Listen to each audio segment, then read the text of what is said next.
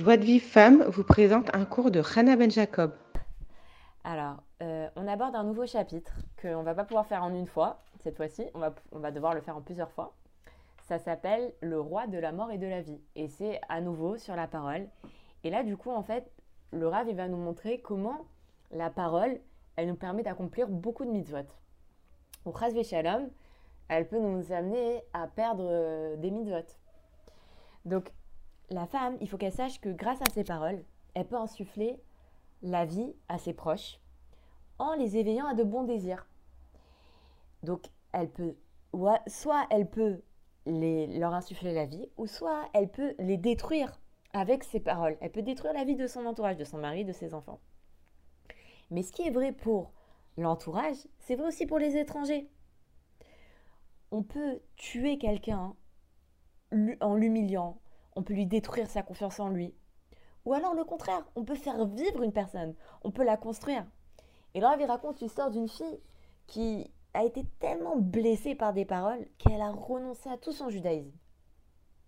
Maintenant, on va voir plusieurs préceptes, plusieurs mitzvot entre Ben Adam entre l'homme et son prochain, qui dépendent de la langue. Première mitzvah, Bikur Cholim. Quand on va rendre visite à un malade, qu'est-ce qu'il faut faire? Il faut lui redonner du courage avec la parole.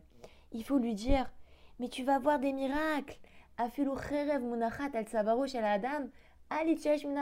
Même si une épée tranchante, elle est sur le, la gorge d'une personne, elle ne doit pas désespérer, elle doit prier à Hachem. Prier à Hachem. Et moi aussi, je prierai à Hachem. Et si on lui parle comme ça, on lui parle comme ça, et on prie pour lui, alors on a fait Bikrocholim. Mais si on est venu, on lui a pas parlé, on lui a pas dit des paroles d'encouragement. On lui a pas dit qu'on allait prier pour lui. Alors on n'a pas fait Bikur parce qu'on l'a pas, lui a pas redonné les kochot.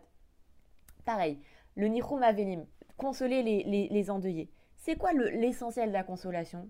C'est de dire à la personne, tu sais, les souffrances qu'il a vécues, elles ont, elles ont expié ses fautes. Tu sais, là où il est, il est, tout, chaque acte que tu fais, ça va, ça lui faire monter encore plus haut et encore plus haut. Il est mort en juste. Là, c'est sûr qu'il est au Gan Eden et il prie pour vous. Si on lui dit ça, alors on l'a consolé. Mais si on vient, on s'assoit, on parle pas, alors on a augmenté la tristesse de la famille. La tzedaka. La tzedaka, c'est quand on donne à un pauvre, on lui donne de l'argent. Et il y a marqué que celui qui donne de la tzedaka, il, a, reçoit 6 brachot. Mais celui qui la pèse, le, le pauvre, il reçoit 11 brachot. Alors ça veut dire que quoi? Un homme, il va venir, il va donner 1 million d'euros à un pauvre, il va recevoir 11, 6 brachot, et l'autre à côté qui donne euh, une petite pièce de 5 centimes, et qui dit, tu sais, tu vas t'en sortir, et tout ça, il reçoit 11 brachot. Comment c'est possible? Eh bien en fait, parce que, parce que quand un pauvre, il a le moral qui est bas, alors même si tu lui donnes beaucoup d'argent, cet argent, il va fondre entre ses mains.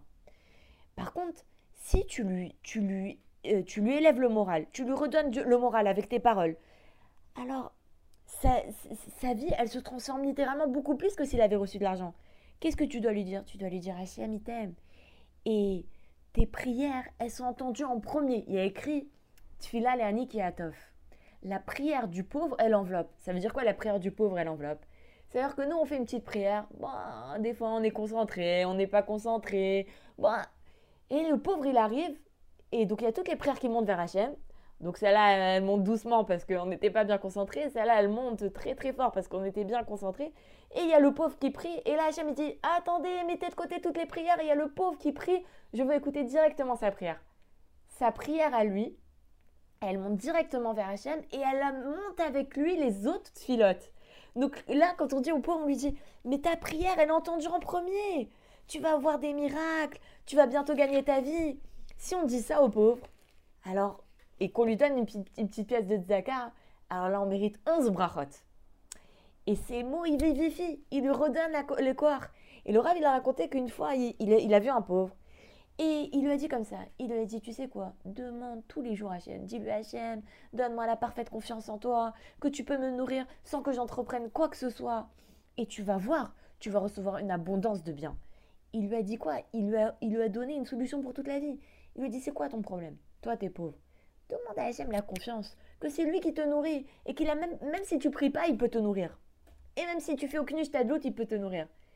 quand tu lui donnes ça, tu lui redonnes la force de prier à Hachem et, tu lui donnes un outil pour toute sa vie. Alors que si tu lui donnes de l'argent, il va le dépenser. S'il n'est pas bien, il va dépenser pour des bêtises. Alors que si tu lui redonnes les korat, alors là, il va avoir foi en lui et va sortir de cette situation. Le schlumbait. Le schlumbait, c'est comme on l'a vu, c'est un domaine essentiel dans la réparation de la parole. Parce que dans le schlumbait, dans le schlumbait, dans la paix domestique, un mot de trop, il peut détruire la paix. Il faut, dans, la paix domestique, il faut dire beaucoup de mots de soutien, d'amour, de, de, de, de, compliments, des bonnes choses et tout ça. Et si maintenant, après, la personne, elle dit un mot de trop, un mot de travers, elle a tout fait tomber, tout est perdu, il faut recommencer les bonnes paroles. Comme on avait dit, c'est très facile de détruire. Un, un, on avait dit, le rêve, il avait donné un exemple extraordinaire. Il dit, pour construire une maison, il faut des architectes, il faut un chef de chantier, il faut des ingénieurs, il faut des trucs. Pour détruire une maison, un imbécile ou un, fou, il peut détruire une maison. Et bien c'est pareil, dans, dans le Schlumbait, pour construire son mari, pour construire sa femme, il faut des bonnes paroles, des paroles de soutien, des, mots d'amour et tout ça. Et pour détruire, c'est très simple. Mais t'es un imbécile, mais tu comprends rien. Voilà, c'est très simple de détruire. Et ben, donc là, on voit que vraiment, dans la paix domestique, la parole, c'est, elle est essentielle. Pareil dans l'éducation des enfants. Combien on voit que vraiment on peut détruire un enfant avec des mauvaises paroles? Il suffit de dire à un, enfant pareil, t'es un imbécile, tu arriveras à rien, tu vaux rien. Alors là, on l'a détruit, on a détruit sa confiance en lui, et on ne sait pas ce qu'il va. Comme il dit Laura, il va falloir beaucoup de miséricorde pour que cet enfant il grandisse et qu'il réussisse dans la vie.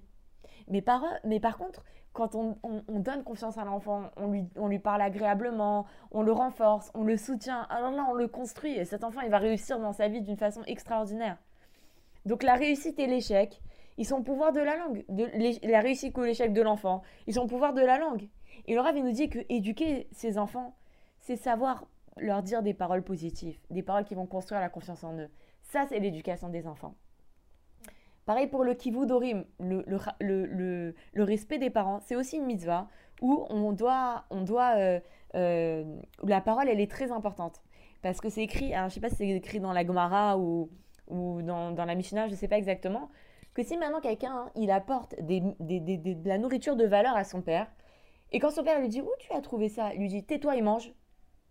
Alors là, il a perdu tout son olamaba avec ses mauvaises paroles, même s'il a donné, il, a cuisiné toute la journée, il est parti chercher de la nourriture extraordinaire, mais il parle mal à son père quand il lui donne la nourriture et qu'il le traite comme un moins que rien, et il parle avec orgueil, un là il a perdu son lamaba.